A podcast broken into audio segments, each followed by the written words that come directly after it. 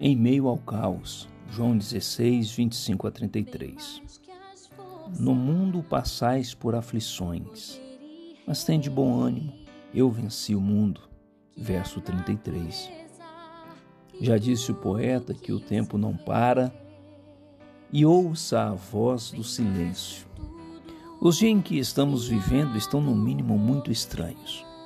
Em alguns dias, os sons dos carros, aviões, das buzinas, das fábricas, homens nas feiras anunciando seus produtos, os panelaços nas janelas contra ou a favor a alguém, e os rumores de guerra. São sons e mais sons que nos perturbam constantemente, mas em outros dias nós vemos um silêncio ensurdecedor. Ninguém nas ruas, nem nas fábricas, ninguém nas igrejas.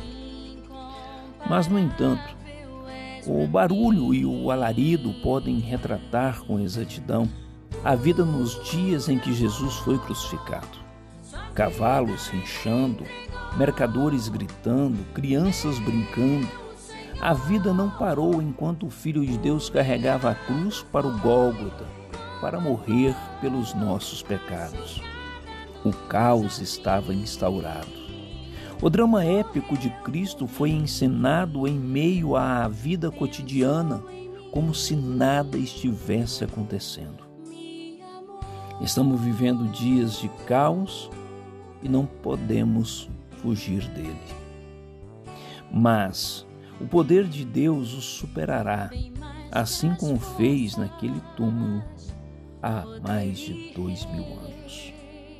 O Senhor em meio a este mundo turbulento, que um dia grita e o outro está em silêncio, nos reveste com o teu espírito e nos dá força e paz para continuarmos na jornada da fé.